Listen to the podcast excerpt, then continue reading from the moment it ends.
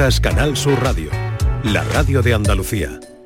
Comienza el año revolucionando tu hogar con Social Energy, la mejor relación calidad-precio del mercado. Si no, te la mejoramos. Descuentos de hasta 3.750 euros y llévate 200 euros en tu batería virtual con Luz, con seguro todo riesgo incluido los dos primeros años. Pide tu cita al 955 44 11 o socialenergy.es. La revolución solar es Social Energy. Los fines de semana nos despertamos en los mejores rincones de Andalucía para que conozcas su historia, su cultura, sus curiosidades, sus leyendas. Te invitamos a conocer una Andalucía llena de talento, hermosa, fascinante y única. Andalucía nuestra, los sábados y domingos desde las 7 de la mañana en Canal Sur Radio con Inmaculada González. Contigo somos más Canal Sur Radio. Contigo somos más Andalucía. Este domingo, después del deporte, llega el humor y la diversión con el show del comandante Lara. Si crees que lo has escuchado todo, tienes que seguir el programa. No te vas a arrepentir. El mundo más absurdo y divertido de Luis Lara, que siempre, siempre te hace reír. Los domingos, a partir de la medianoche, el show del comandante Lara. Contigo somos más Canal Sur Radio. Contigo somos más Andalucía.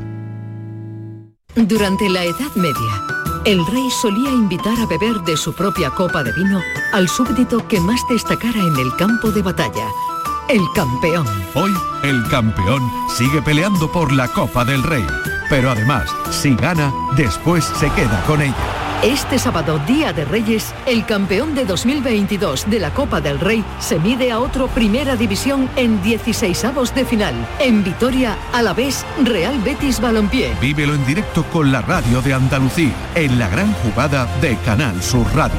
Desde las 7 de la tarde con Jesús Márquez. Contigo somos más Canal Sur Radio. Contigo somos más Andalucía. En Canal Sur Radio, gente de Andalucía, con Pepe da Rosa.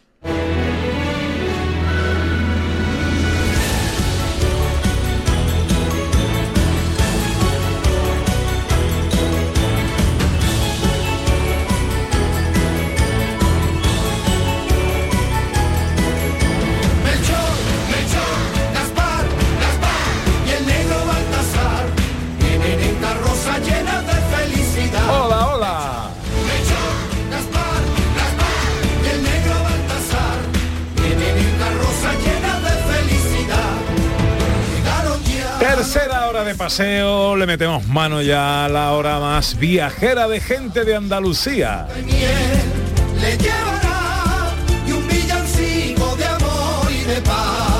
Llega la escapada con Sandra Rodríguez, nuestra historiadora, luego con nuestra hurgadora oficial, Ana Carvajal, a saber eh, cosas y curiosidades del sitio destino de nuestra escapada de hoy, los sonidos de la historia para acabar y el mundo apasionante de la bicicleta.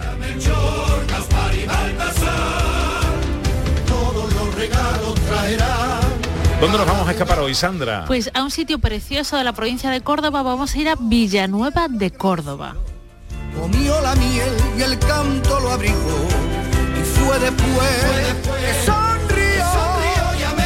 Los sonidos de la historia hoy a dónde nos trasladan. Nos, nos van a llevar a, la- a los años 60, en concreto al año 1962, porque vamos a hablar de un avance médico que fue fundamental para los niños. Y hoy es un día muy de niños, Ah, que sí, es la, la vacuna de la polio, ¿no? Que es importantísima en la, en la infancia.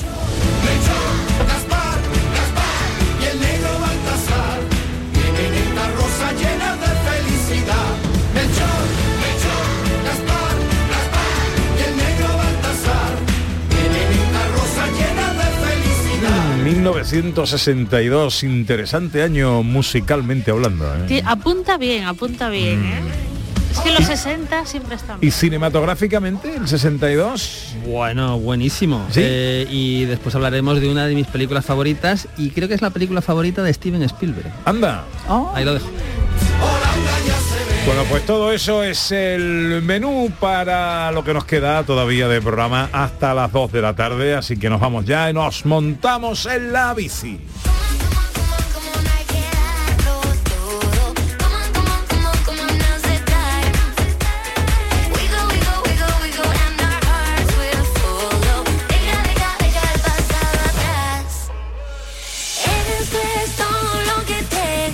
Bueno, venga, Quique Cicle, buenos días. Hola, muy buenos días. ¿Cómo estás, querido? Oh, contentísimo. Sí, ¿no? Con ¿Te has los dejado los reyes. reyes una bici? Bueno, yo estoy contentísimo con los reyes porque los reyes me han desvalijado la tienda. Han llevado. Los niños son muy buenos, pero tienen un detalle y es que siempre me dejan el dinerito en la caja. Qué- Así que se lo agradezco mucho, majestades. Qué, Qué bueno, maravilla. Muy bueno. amables. Qué bien, qué bien. O sea, qué contento. Muy, muy contento. contento. Una campaña espectacular. Se ve que los niños son muy buenos y se merecen muy buenas bicicletas. Qué bueno, bien. pues eh, lo que nosotros nos merecemos ahora y nuestros oyentes es una buena ruta como regalo de Reyes. Una buena ruta, pues para sí. hacer en bici. Para estrenar la bici que nos Ah, han Así es, los así reyes. es. Y yo, y yo le traigo a nuestros oyentes un regalo, porque tenemos en una de nuestras provincias, en, en Jaén, tenemos la provincia eh, de España con mayor superficie de espacios naturales. Tres, más de 300.000 hectáreas de parques naturales, eh, reservas naturales, monumentos naturales. Y bueno, hay uno muy conocido, eh, la Sierra de Cazorla, Segura y Las Villas. Y nos vamos a ir concretamente a la Sierra de Segura y allí vamos a hacer una ruta por el río Madera.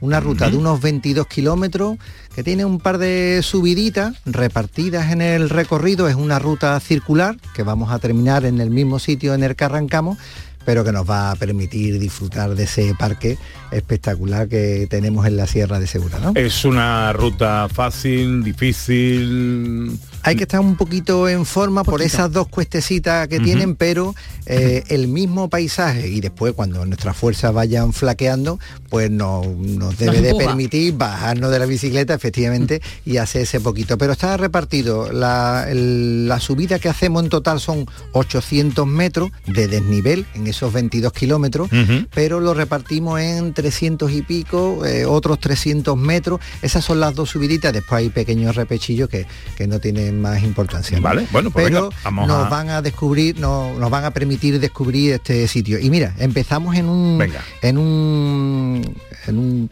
punto que, que es curioso, una zona de acampada controlada que se llama La Morringa. Eh, ya, La ya- Morringa. La Morringa. Y ya nos llama esto y debemos de, aquellos que no sean capaces de controlarse, aquí no pueden acampar, ¿vale? Acampada controlada y eh, también un área recreativa y desde este área Eso ha sido un chiste, ¿no? ¿No?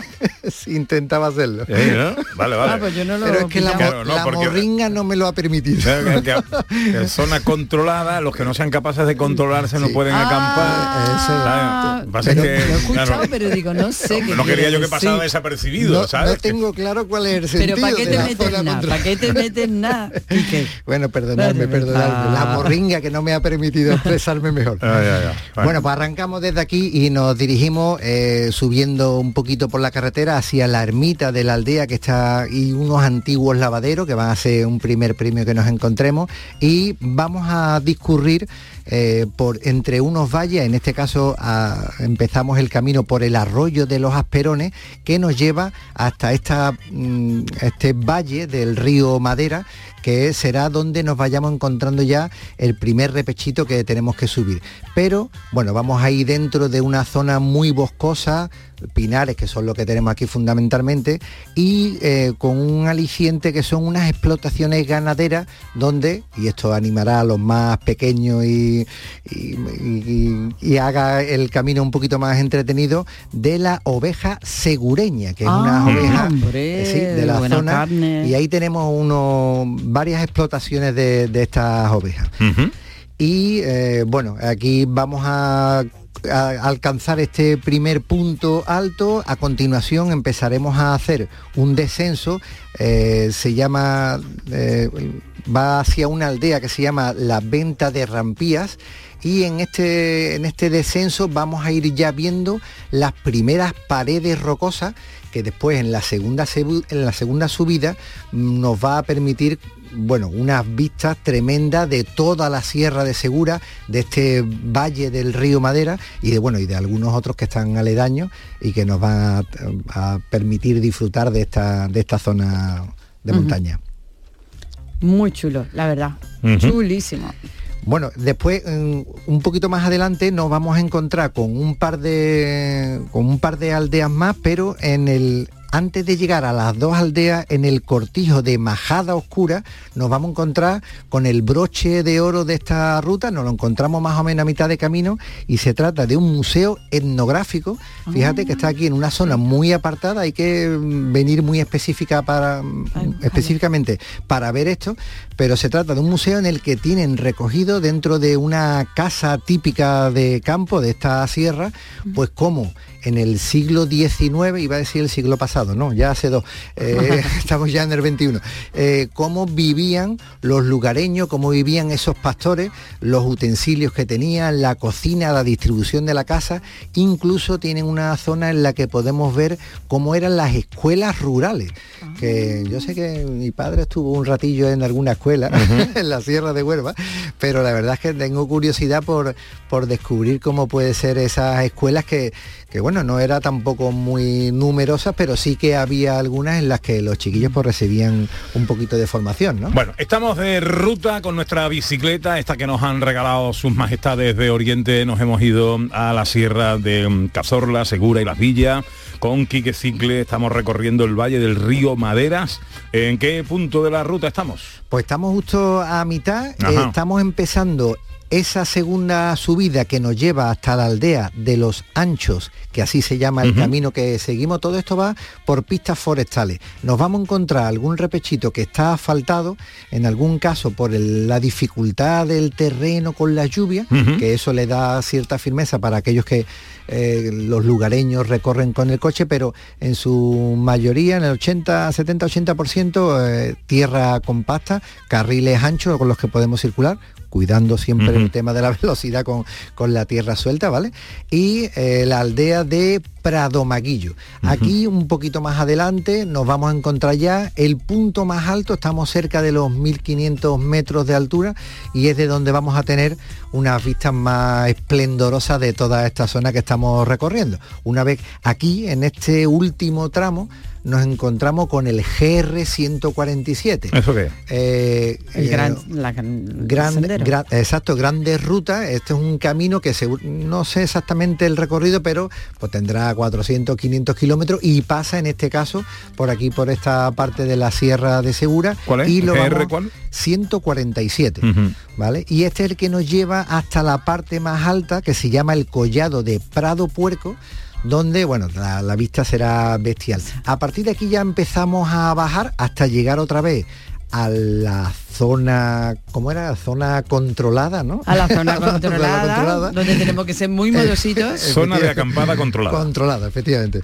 Y, y aquí nos vamos a encontrar, seguimos disfrutando de bosques de pino, en algún caso, en caso nos encontramos algún huertecito, pero también vamos a encontrar un cortado de piedra, eh, un calar que llaman también, y abajo encontraremos un molino, un antiguo molino de agua, que ya está en ruina, pero que nos va a dar un poco la idea de cómo utilizaban y aprovechaban el agua de la sierra. Y se nos acaba el tiempo. Desde que ya no existe ayer. No, está bonita, ¿no? La ruta. Está preciosa y Ah. que Un sepa que regalito. perderse eso es una Un maravilla. regalito para los oyentes. La verdad es que eh, Cazorla, Segura y Las Villas tienen cientos de rutas. Nos traemos esta que, que puede ser una muy buena para descubrir todo. Ya iremos por otras. Claro que también. Valle del río Maderas. señor. En eh, la sierra de Cazorla, Segura y Las Villas. Bueno, como decía la canción, se nos acaba el tiempo, pero si me prometes en un minuto, te pregunto por el consejo que me parece interesante. Pues sí, porque mira, ahora hemos recibido de sus majestades muchas bicicletas, incluso Papá Noé nos trajo también otro buen puñado, y tenemos que recomendar a todos que tomen muy buena nota del número de bastidor del cuadro.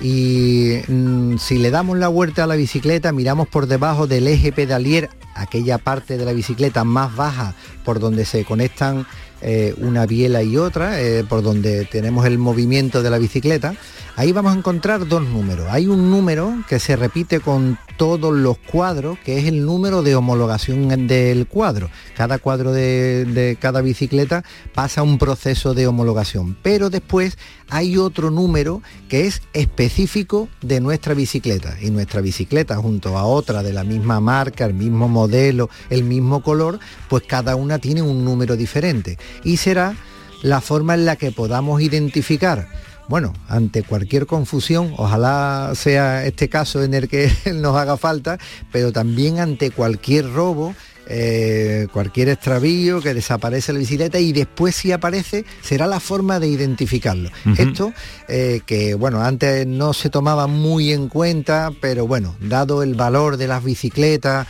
y que los em, amigos de los ajenos siguen en- con su trabajo, no, no encuentran otro, pues debemos de anotarlo desde un principio nosotros, por ejemplo, en tiendas ya lo incluimos en el ticket de factura y en la ficha del cliente para que, eh, incluso aunque él lo pierda, nosotros lo tengamos. Nos sirve una, una clara referencia para poder identificar nuestra bicicleta. Estupendo, pues ahí está el consejo de Quique Cicle. Ahora toca irnos de escapada. Una vereita alegre, con luz de luna o de lado de arrebol. Arrebol de los geranios. Bueno, con esta musiquita nos vamos de escapada cada sábado a descubrir rincones de nuestra tierra, de nuestra geografía, con nuestra historiadora Sandra Rodríguez y con Ana Carvajal luego a realizar actividades, hacer visitas interesantes en nuestra escapada que hoy nos lleva Sandra. A Villanueva de Córdoba. Dig-a-dig-a-dig-a-dig-a-dig-a-dig-a-dig-a-dig-a-dig Bueno, nuestro repaso histórico eh, nos lleva a la prehistoria, para empezar. Sí, porque estamos, Villanueva de Córdoba está en el Valle de los Pedroches. Y aquí, además de una excelente ganadería, que ya sabemos que hay, tenemos también bastantes yacimientos arqueológicos que confirman la presencia humana desde la antigüedad. De hecho, en los, Ped- en los Pedroches se han encontrado aproximadamente unos 60 dólmenes, un poco más de 50, que tienen aproximadamente una datación de hace unos 5.000 años. Además es muy curioso porque hay un estudio, un trabajo que se hizo, que es el megalitismo y arqueoastronomía en la comarca de los Pedroches, y se sabe que muchos de ellos están orientados o hacia las estrellas o hacia la salida del sol, algo muy curioso que tenían en cuenta la gente que vivió pues eso hace 5.000 años. Hombre, también teniendo en cuenta mm, el jamón. Entonces, yo creo que por eso se establecieron ahí. Yo, mm, Porque eran listos. Eran listos, eran Sí. listos. Y aquí en Villanueva de Córdoba tenemos un ejemplo que es el dolmen de las Aguilillas, que está situado a 8 kilómetros del casco urbano y en un sitio precioso además. Y además este corresponde al periodo calcolítico, edad del cobre, y en él se han encontrado cuando se excavó piezas eh, funerarias del ajuar de los enterramientos que se hacían, porque normalmente eran lugares de enterramiento.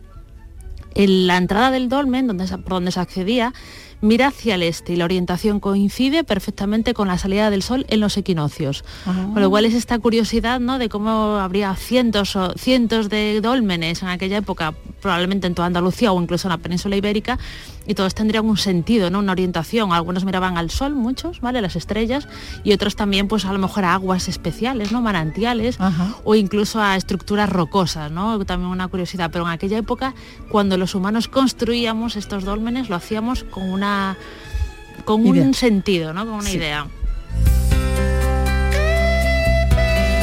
Bueno, después de la prehistoria nos vamos a la Edad Media, ¿no? Para hablar ni más ni menos que de peste negra. Bueno, sabéis que la peste negra es algo como muy conocido, se estudia siempre que se habla de la Edad Media y fue uno de los problemas epide- epidemiológicos, si se dice así, más importantes que hubo en la Edad Media. ¿vale? Una, una epidemia muy difícil de controlar debido también a las circunstancias sanitarias de aquel momento y que, bueno, una epidemia de peste era muy grave y moría mucha, mucha gente.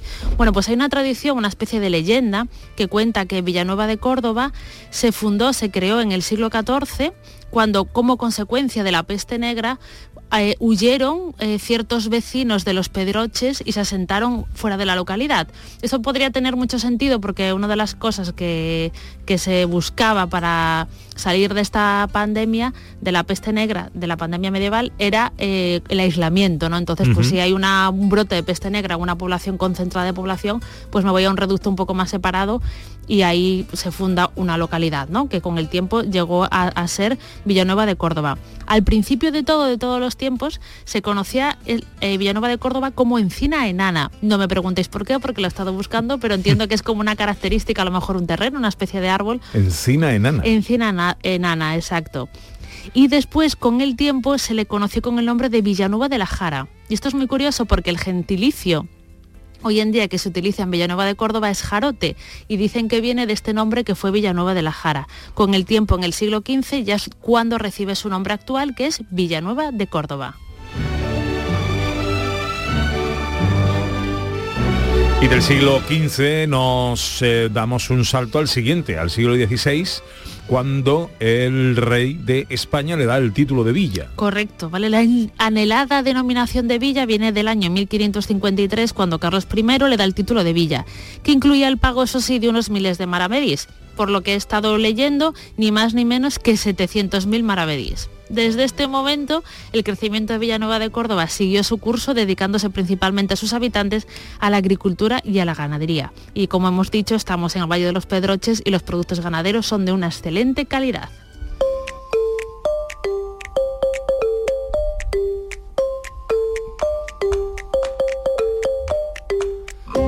De patrimonio inmaterial que tenemos. Bueno, pues en el Instituto Andaluz de Patrimonio Histórico se recoge como patrimonio inmaterial de Villanueva de Córdoba la romería de la Virgen de la Luna del lunes de Pentecostés. La Virgen de la Luna es la patrona de Villanueva de Córdoba y tiene eh, una romería asociada a su culto que tiene dos fechas muy especiales al año. La primera, que se celebra el segundo domingo de octubre, cuando se lleva la patrona desde Villanueva de Córdoba a Pozo Blanco y tras ese día comienza un ciclo de mucho tiempo, estamos en octubre, donde se va preparando, se pre- pre- preparando todo hasta que llega el mes de mayo, el lunes de Penteco- Pentecostés, momento en el cual Villanueva va a recibir de nuevo la imagen y se traslada hacia la localidad en romería. Es una romería de traslado de, de una virgen de las que estamos muy acostumbrados en Andalucía, pero es preciosa y recoge una virgen muy especial, que es la Virgen de la Luna. A ver qué nos trae ahora Ana Carvajal.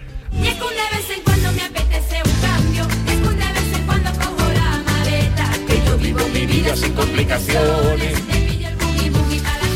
Hombre, estando aquí en el Valle de los Pedroches, siendo Día de Reyes, a ver si me hace un regalito mi Ana Carvajal. ¿Dónde nos vas a llevar? Pues de eso se trata, es una escapada de reyes y un regalo de reyes porque qué mejor regalo que un buen jamón y si ese jamón es un jamón ibérico de los Pedroches, pues el regalo ya es superior. Qué maravilla. ¿Qué visitamos? Entonces no podemos dejar de estar en Villanueva y, y no hacer la ruta del jamón ibérico de los Pedroches. Y en este caso, pues yo propongo eh, visitar, conocer una bodega secadero, en este caso la de jamones Hamibi, porque además íbamos a tener oportunidad de conocer mucho de este entorno, de este ecosistema único en el mundo. Juan Escribano es uno de los socios propietarios de esta bodega secadero de jamones Hamibi. Hola, Juan, buenos días. Buenos días, ¿qué tal? ¿Cómo está usted? Bien, hombre, encantado de saludarte en esta mañana de Reyes, que espero que los Reyes se hayan, portado, se hayan portado bien. Igualmente, los reyes so- sobre todo se portan bien con los, con los pequeños de la casa. Creen que son más, más generosos con ellos. Pues nada, eh, Juan, yo estaba proponiendo que en esta mañana puede ser un regalazo pasarnos por vuestra bodega secadero y conocer este ecosistema único en el mundo, porque vosotros en vuestra bodega, aparte por supuesto de encontrar jamones de excelente calidad, pues ofrecéis también una explicación muy detallada para que sepamos realmente de dónde viene y cómo se, se llega a este producto, ¿no? Correcto. Nosotros somos ganaderos, venimos de- del origen agrario y allá por los 70 nuestro padre, pues somos dos hermanos los socios, mi hermano Antonio y yo, somos, somos los descendientes que nos hemos ido ocupando de la, de la empresa familiar que mi padre comenzó con ella en los años 70. Aún, aún a día de hoy seguimos siendo ganaderos y, y nos ocupamos de nuestros cerdos, nuestras ovejas, nuestras vacas y aparte de eso pues elaboramos los productos ibéricos. Y vuestra bodega se puede visitar para conocer todo esto, ¿verdad? Sí, hacemos algunas visitas guiadas, dependiendo de las fechas en las que nos encontremos, y podemos comenzar con una visita a campo, donde se les enseña el encinar, se les explica los procesos de cría del cerdo, así como el engorde, y luego vamos a casa y les explicamos, pues, principalmente lo que son las piezas, cómo eh, están amparadas por la, por la norma de calidad del ibérico. Desde, el 2000 desde el 2014 hay una norma que le instaló el Ministerio de Agricultura, por la cual nos regimos y nosotros estamos certificados al 100%. Todos nuestros productos están certificados. Bueno, es, me parece interesantísimo porque es, es recibir la explicación de, eh, de- de- desde bueno desde la crianza de los cerdos hasta el sistema de curación hasta Yo- mm, yo todas las una- diversas piezas, en fin. Tengo una curiosidad, eh, eh, Juan. a- eh, ¿Qué despierta más interés en, en la gente que va a visitar la, la bodega? Eh, eh, por ejemplo, lo que es la crianza del cerdo, la elaboración del jabón o el Mire, taller de corte ese que hacéis. son, son varios escalones los que tenemos. Mire, por un lado el campo. Cuando, cuando mm, el público nos visita y ve el campo y se siente en él, ya empieza a sentir algo que es diferente a una granja hermética, todo cerrada. Espacios abiertos, animales sueltos, eh, productos de, de origen natural.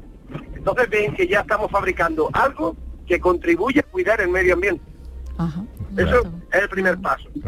El, se- el segundo, ven como las piezas están ordenadas, están cuidadas, eh, las texturas de las grasas, los diferentes, el código de colores de las diferentes piezas que tenemos, eh, son cuatro colores, el negro, el rojo, el verde y el blanco.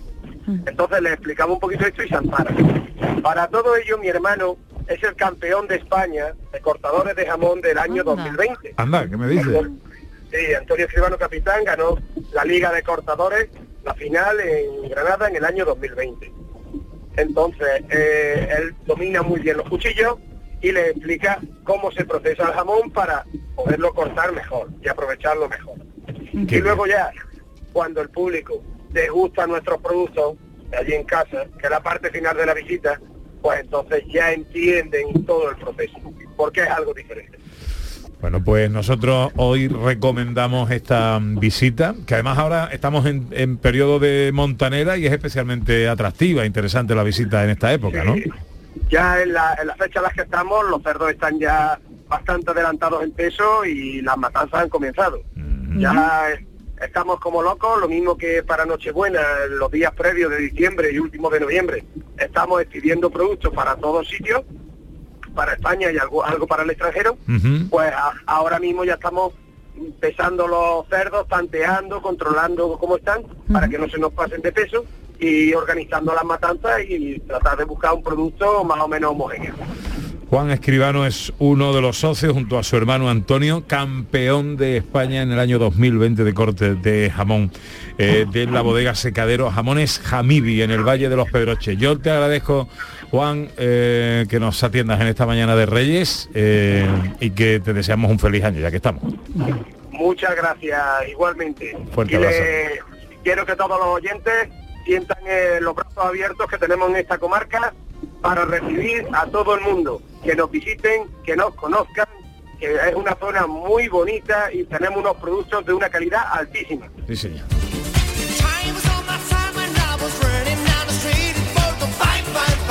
Bueno, visitas indep- Estoy eh, saboreando eh, todavía, ¿eh? A mí si algo me puede gustar en la vida es el jamón. Claro. Ay, qué rico. Y además, Dios. como pasa en tantas otras cosas, como un vino no es lo mismo en una bodega que en tu casa y, y todo esto, eh, ir al campo, eh, que te den una explicación de la vida natural, eh, ahora que estamos además en periodo de montanera, eh, especialmente interesante, y luego allí mismo que te, mm, eh, te den una tapita de jamón es una cosa Una tapita, llevas tu jamoncito para casa también, que siempre es una, una buena salida para, para comer.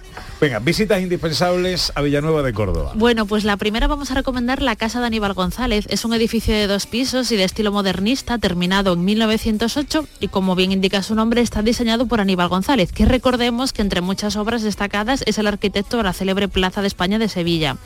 La obra esta es de ladrillo, tiene balcones de forja y la esquina redondeada, de factura bella e intemporal, que lo hace en nuestra primera recomendación en Villanueva de Córdoba.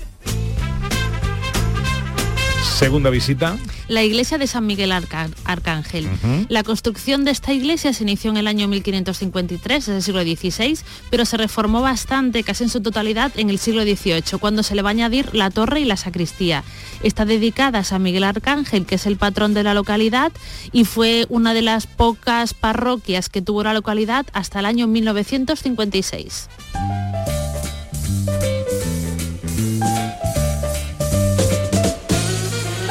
Y tercera visita. la Casa Consistorial de Villanueva de Córdoba. Es un edificio precioso del siglo XVIII. Se empezó a construir en el año 1705 y en el 1707 estaba terminado. Tuvo diferentes usos a lo largo de la historia. Fue primero utilizado como pósito o almacén de cereal y también fue utilizado como cárcel, escuela, teatro y finalmente hoy en día como oficinas del ayuntamiento.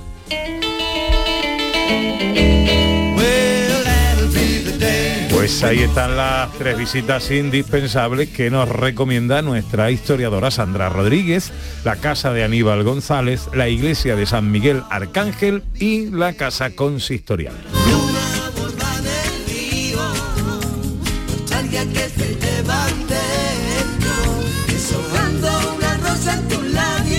Bueno, ¿y ahora qué, Ana? ¿A Bueno, hay una cosa que ahora? yo no sé si Sandra tiene constancia de ella o no, pero yo creo que sí, porque Sandra lo sabe todo. Pero Me gustaría a mí saberlo todo. Bajo la Plaza de España de Villanueva, pues hay un tesoro de la Guerra Civil Española. Y es que ahí tenemos un refugio antiaéreo de la Guerra Civil y dicen que es el mejor conservado de la provincia. Y se ha recuperado y lo podemos visitar para que, bueno, estas historias oscuras de nuestro pasado pues no se olviden. Vamos a saludar a María Luna Gutiérrez, que es técnico de turismo del Ayuntamiento de Villanueva de Córdoba. Hola Luna, muy buenos días. Eh, muy buenos días. ¿Cómo estamos? Encantado de saludar. Pues mira, feliz porque estamos pasando esta mañana de, de Día de Reyes trabajando y hablando de Villanueva de Córdoba. No se puede estar mejor. La verdad que sí. Muchísimas gracias. Yo también estoy muy feliz de, de hablar con vosotros. Bueno, cuéntanos cómo, eh, qué es lo que nos proponéis eh, y qué es lo que vemos. Eh, pues mira, como muy bien habéis dicho, en el mismo centro de la localidad, eh, debajo de la Plaza de España, tenemos pues uno de los lugares que, que despierta, pues yo diría que un poco más la, curiosidad de los visitantes, porque en toda Andalucía, pues no solemos ver eh, estos lugares, no suelen estar abiertos al público, hay muy pocos. Y, este que tenemos en Villanueva de Córdoba, este antiguo refugio, eh, pues mm, uno de los mejores conservados de la provincia y de toda Andalucía. ¿Cómo es, Luna? Eh, ¿Qué es lo que vemos? Eso es. Sí, pues mira, está construido con nuestro material por excelencia. Nosotros lo construimos todo con granito. Y, y bueno, pues consta de, de una sala principal con, con columnas.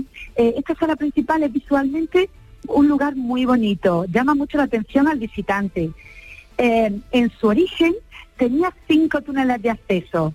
Sonaban las campanas de la torre, un sonido característico que era el arrebato, pues cuando veía que venían esos aviones. Y la gente de la población, la que vivía más cercana al centro, pues por esos lugares, por esos cinco accesos se, se refugiaban. Hoy en día hemos podido abrir al público tres. Entonces, además de esa sala principal, los tres túneles desembocan ahí, en esa, en esa sala. Eh, los túneles están construidos pues con el sistema de bóveda de cañón, como si entráramos a lo mejor a una mina. De hecho, eh, para hacer las obras, eh, pues vinieron mm, mineros de la zona de Linares, de, de Jaén. Eh, vinieron también, bueno, lo hizo también población civil que trabajaban de noche y de día y, y también pues ingenieros, mm, todos ayudaron a, a construir el, el refugio. Este refugio es justo de la guerra civil, ¿no? Se construyó en el año 36 aproximadamente, no es previo ni... Sí, pues mira, es verdad que cuando vienen los visitantes me preguntan, eh, ¿aquí había antes algún otro edificio? No. Es verdad que se hizo el proceso pues, para protegerse de, de esos bombardeos aéreos. Si la guerra, este triste episodio de, de nuestra historia, eh, eh, empezó en 1936, pues el refugio se empieza a construir un año después, en el 37. Eh, como estábamos en guerra y le urgía la necesidad de hacer este tipo de edificios, tardaron ocho meses en construirlo. Que yo me, me maravillo porque digo, eh, la verdad que hoy en día nosotros en el ayuntamiento no somos tan ágiles. Eh, Digo, en, el, en ocho meses ni el papeleo para hacer un edificio de, de esta envergadura. Oye, Luna, ¿y para visitar esto qué tenemos que hacer? Pues mira, eh, nosotros eh, desde la oficina de turismo ofrecemos visitas guiadas gratuitas.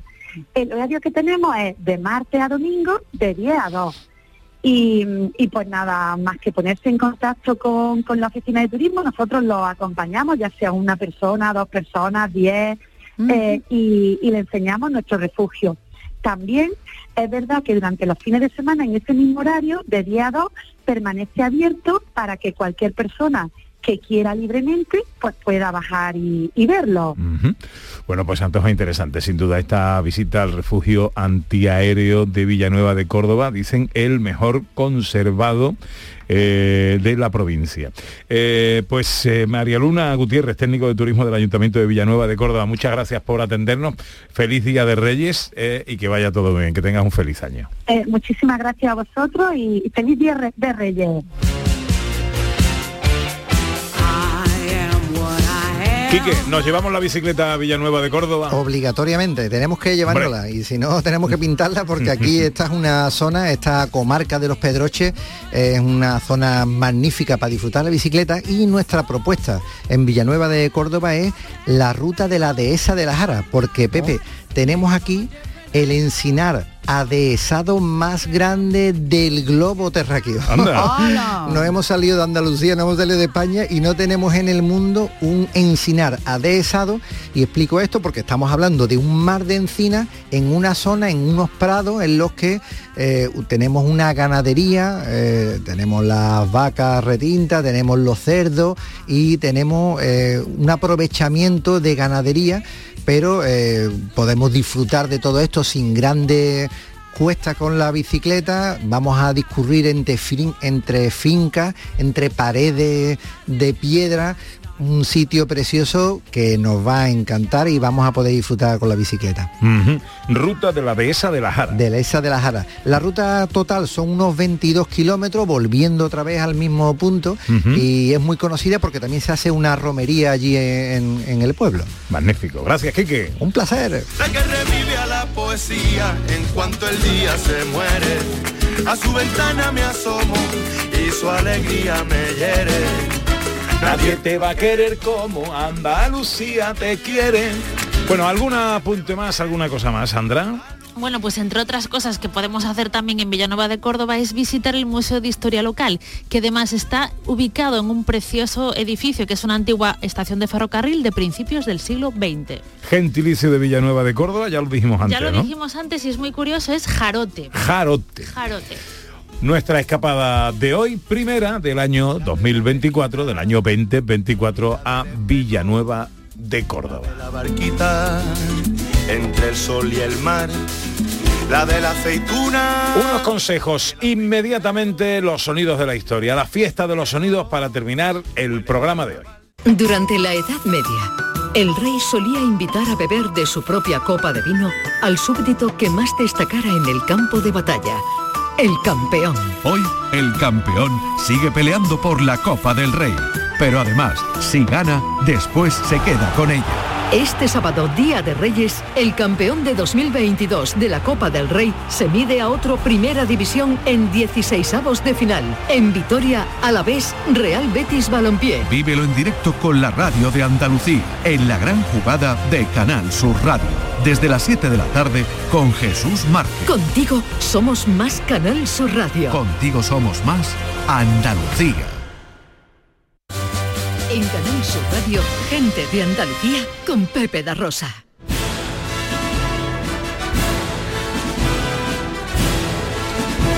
Sonidos de la historia con Sandra Rodríguez, siempre con algún, eh, algún argumento, con alguna excusa temática. Nos trasladamos, viajamos en el tiempo a algún año. Eh, ¿Hoy de qué va la cosa, Sandra? Pues hoy vamos a viajar al año 1962.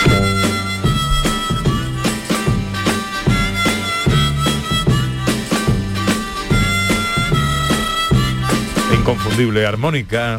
Buah, qué batería. Love Me Do, The Beatles, fue eh, la canción, bueno, uno de los éxitos que triunfó aquel año. Mm. Usted dirá, Bueno, año 62. Eh, hoy es el Día de Reyes, es muy importante la infancia y pasaron cosas en estos años, en- entre el 50 y el 62, que hicieron, que trajeron una importante mejora en la infancia. Se consiguió obtener una vacuna que tratase la enfermedad de la poliomielitis. Esta enfermedad se ceba principalmente con niños. Es muy grave en niños y aparte tiene secuelas muy graves porque suelen quedar incapacidades permanentes. Entonces, dos señores. El primero, Jonas Salk, va a desarrollar una vacuna para la poliomielitis en el año 1952. Unos poquitos años más tarde, se va a desarrollar otra vacuna oral que también fue importantísima, que la va a desarrollar Albert Sabin, que este lo que utiliza es poliovirus atenuados, es decir, uno utilizaba como virus de la poliomielitis muertos o algo así, y este atenuados, como una, una enfermedad, como pero pequeñita, sí, lo estoy diciendo fatal y seguro que algún médico me, me va a matar, pero para que os hagáis No una idea. no te entendemos Vale. bien. Pues Albert Sabin desarrolló esta vacuna en el año 1962. La OMS poco tiempo después empezó a hacer vacunaciones masivas en todo el mundo, llevándola a todos los lugares del mundo. Fijaros, eh, fue tan exitosa esta campaña de vacunación para la poliomielitis que en el año 2002 la OMS dijo que Europa era ya una región totalmente libre de poliomielitis. Es decir, un regalo para todos los niños que en el año 62 tenían vacunas de sobra para tratar la poliomielitis y aparte tenían también mucha ilusión con los Reyes Magos.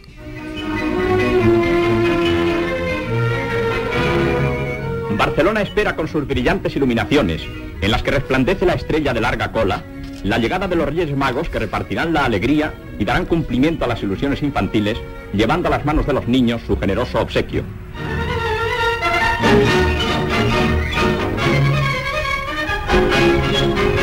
Por las calles de la ciudad condal cruza la fantástica cabalgata en la que figuran los tres soberanos de Oriente. Los tres soberanos. No hay manera de que se contagie del entusiasmo y la alegría de los Reyes Magos, el locutor. ¿eh? No hay manera, no hay manera. Ahí ¿eh? está. Ahí Aséptico. controlado y... Oye, pero todo exactamente igual que hoy. Los que vieron ayer las cabalgatas, lo mismo. Reyes Magos, cabalgatas, regalitos para los niños y tal. Año 62, Sí. año 2023, pues, seguimos ahí con nuestras tradiciones. Bueno, esta es la excusa eh, eh, y nos trasladamos a 1962 y tenemos selección musical del equipo. Eh, empiezo por Ana.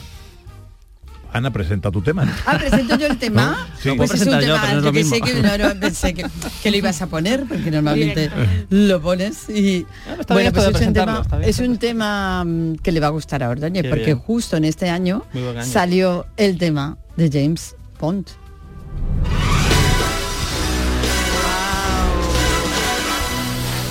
Y esta serie no sería la misma sin esta banda sonora. ¿eh? es el tema recurrente en todas las Es que películas ese de Bond. año, ese año teníamos la primera película de Sean Connery. El que fue Doctor casi No. Ah, Doctor ah, No, Doctor, Doctor no. No. Con eh, quién era, quién era Raquel Welch. ¿Era? Raquel, Úrsula Andrés. Úrsula Andrés. Úrsula Andrés, la escena en que sale, ¿no? De, Sí, sí, del sí, agua sí. y todo esto. Además se llama así, el tema de James Bond. Sí. Ese- ese es un solo Es que es un tema buenísimo, han pasado tema. 60 Muy años bueno. y sigue igual de vibrante Sí, y sí, de... sí, sí, sí. ¡Guau! Y lo siguen usando en las películas, ¿no? Más sonido, Sandra. Bueno, pues en el año 62, aquí en España, pa- había un fenómeno muy, muy importante para la economía que era la emigración, pues sobre todo la emigración a Europa. Se calcula que en la década de los 60 emigraron dos millones de españoles. Fíjate. Esto hizo, trajo, se ha hecho un estudio que dice que 3.000 millones de dólares procedían de los ahorros eh, americanos y que llegaron a España, ¿no? En aquella época, increíble. Ah, Casi en el Producto Interior Bruto de España tuvo una presencia fundamental. Y claro, ¿qué pasaba? Que muchas familias se separaban. Iba el marido, era muy típico, que cogía el tren y se iba a trabajar a Europa y al- muchas veces la mujer y los niños se quedaban aquí en España. Entonces, esto ocurría en el año 62. El retrato de boda quedará en casa, Oh. pero ella prepara un viaje ilusionado para reunirse con su marido que trabaja en Alemania desde hace meses. Oh. Otra alegría. ¿eh? Son cuatro las felices esposas que volarán hasta Frankfurt. Los niños reciben regalos de despedida.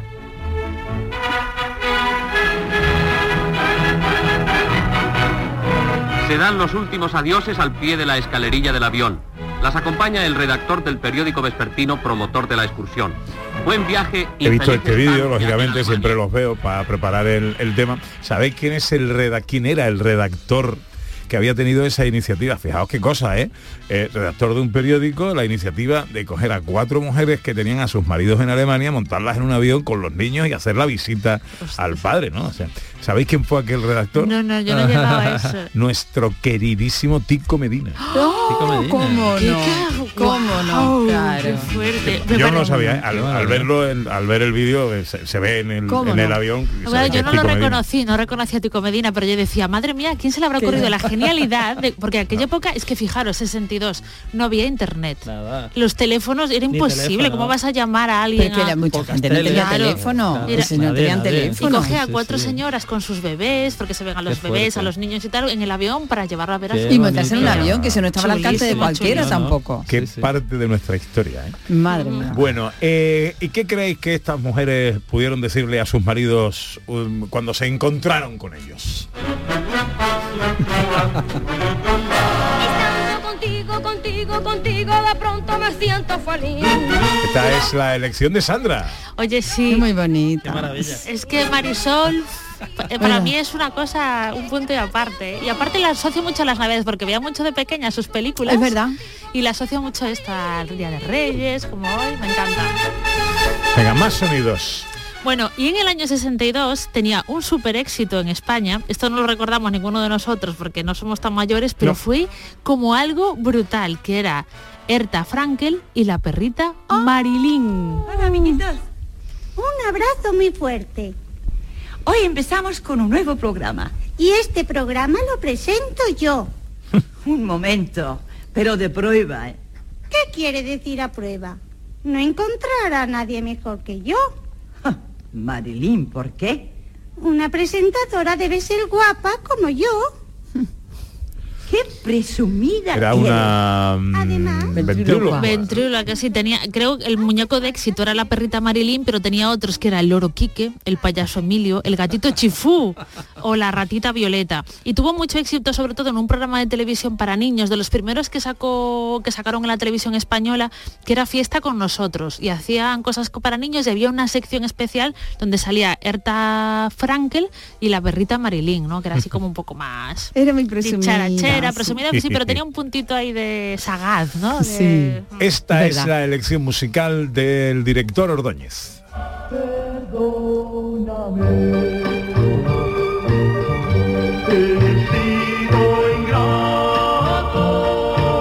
Defienda su tesis. Es que, es que el dúo dinámico debería ser un tesoro nacional, deberían darle todos los premios, premio, no sé, premio de las artes, no sé si se los han dado, no sé, deberían dárselo, el príncipe, el príncipe de Asturias, todo, todo, porque es que esta canción es una maravilla, el Verdad. quisiera ser es una maravilla, el 15 años es una maravilla. Resistiré. Eh, resistiré es una maravilla.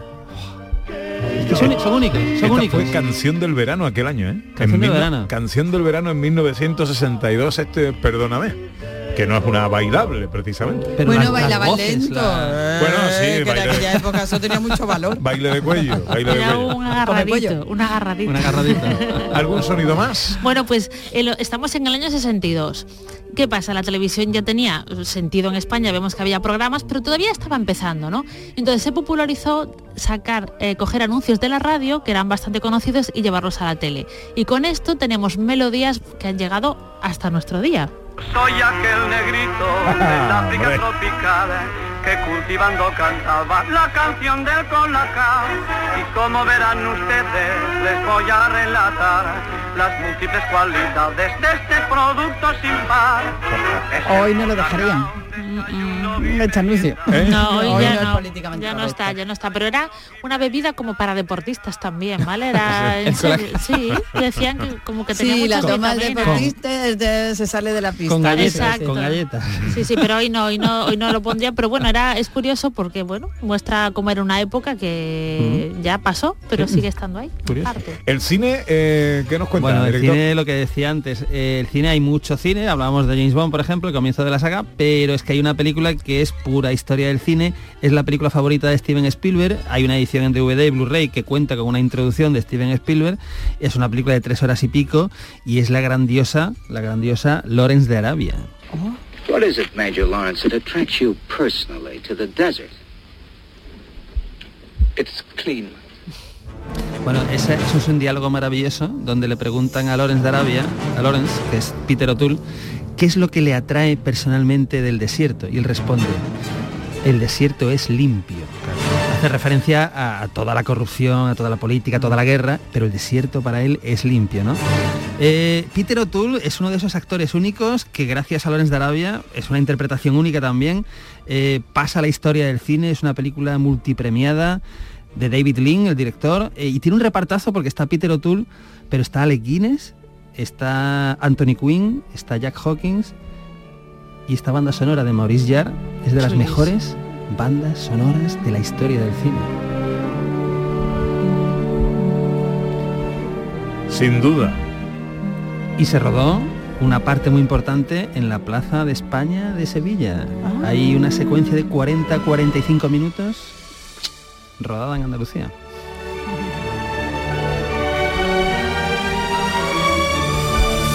Bueno, venga, los minutos que nos eh, eh, que nos quedan, que no son muchos, vamos a hacer un pequeño repaso a los éxitos musicales eh, de, de 1962. You better come home, Speedy Gonzales, away from Tannery Road. Stop all of your drinking. Pat Boone y este Speedy González. eh, una pieza de rock dedicada a, la- a los dibujitos animados de Qué la fuerte, Warner. qué maravilla, qué maravilla. Bueno, pero nuestra Lola también triunfó aquel año. Siempre a la verita tuya, siempre a la Con este verita Atubera que estaba en lo más alto de las listas de éxitos del año 62. que no mirase tus ojos. ¿Y quién nos recuerda esto? When the night has come. Incluida en la re- en el um, según la revista Rolling Stone en la recopilación de las 500 grandes canciones de todos los tiempos. Vamos, yo la dejaría en las 100. O 50. Be afraid. Oh, I won't. Y esta la habéis bailado también alguna vez. me encanta. Esta fue banda sonora de una serie muy famosa. Ali McBeal. Ali McBeal. También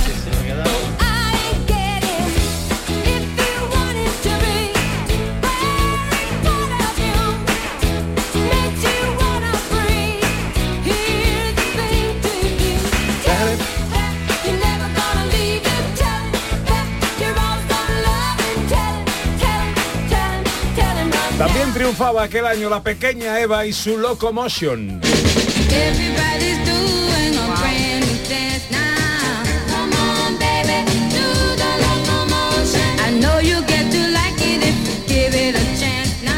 Y una eh, canción que también hará estremecer los cimientos del alma de nuestro director Ordóñez.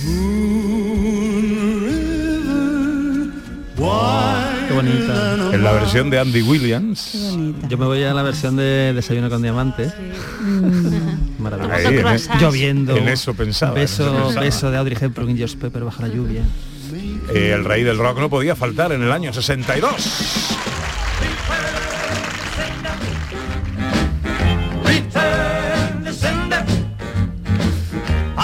Como tiene que haber de todo, la alegría también de la vuelta tiene que estar presente. Blanca y radiante va la novia. Le sigue atrás un novio amante.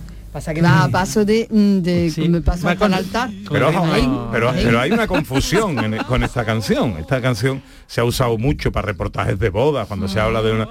Pero, pero nada que ver con la letra. Lo que pasa es que yo creo que nadie ha escuchado la letra. Solo lo de blanca y radiante va la novia. Quiero gente a la novia, pero inmediatamente dice el tío, pero y detrás hay un gacho que soy yo, que soy el que está enamorado de ella y no me caso, so- no soy el que se casa con ella y ella está enamorada de mí y ahora llorará en el altar pensando en mí porque se va a casar con otro. La alegría. la Oh, no, Pero no, escúchame, no. esto cantado en el año 62. Sí, sí. Ay. y una infidelidad de Sí, libro, sí. pero en fin. Bueno. Bueno. ¿Queréis saber cuáles fueron las canciones del verano? Siempre. Aparte Sí, de Perdóname. Este es el momento que estábamos esperando. Nuestra Marisol, hombre. Es una tómbola, tom, tom, tómbola. La vida es una tómbola, tom, tom, tómbola. De luz y de color, de luz y de color. y todos en la tómbola, tom, tom, tómbola, y todos en la tómbola. Bueno chicos, ¿qué vais a hacer en el día de hoy? Hay que seguir abriendo regalos. Sí, exacto. Ir a casa de los abuelos a ver si han dejado algo allí los Hombre, reyes. que urgentemente. lo habéis dejado esta mañana a disfrutar de los Reyes Magos, me voy ahora corriendo otra vez. Bueno, pasadlo bien, ¿eh? Oye, y muchos besitos Igualmente. a Roy que siga ahí desempaquetando. Jugando con los papeles y las cajas. Eh, María Chamorro estuvo pendiente de todo en la producción y el gran Dani Piñero en los botones. Volveremos mañana. Será domingo, será 7 de enero. Quizás recuperemos cierta normalidad. A todos gracias por estar ahí, sean inmensamente felices abriendo sus regalos y disfrutando de la sonrisa más mm, hermosa que nos regala la vida, que es la de un niño abriendo un regalo. Feliz sábado amigos, feliz día de Reyes.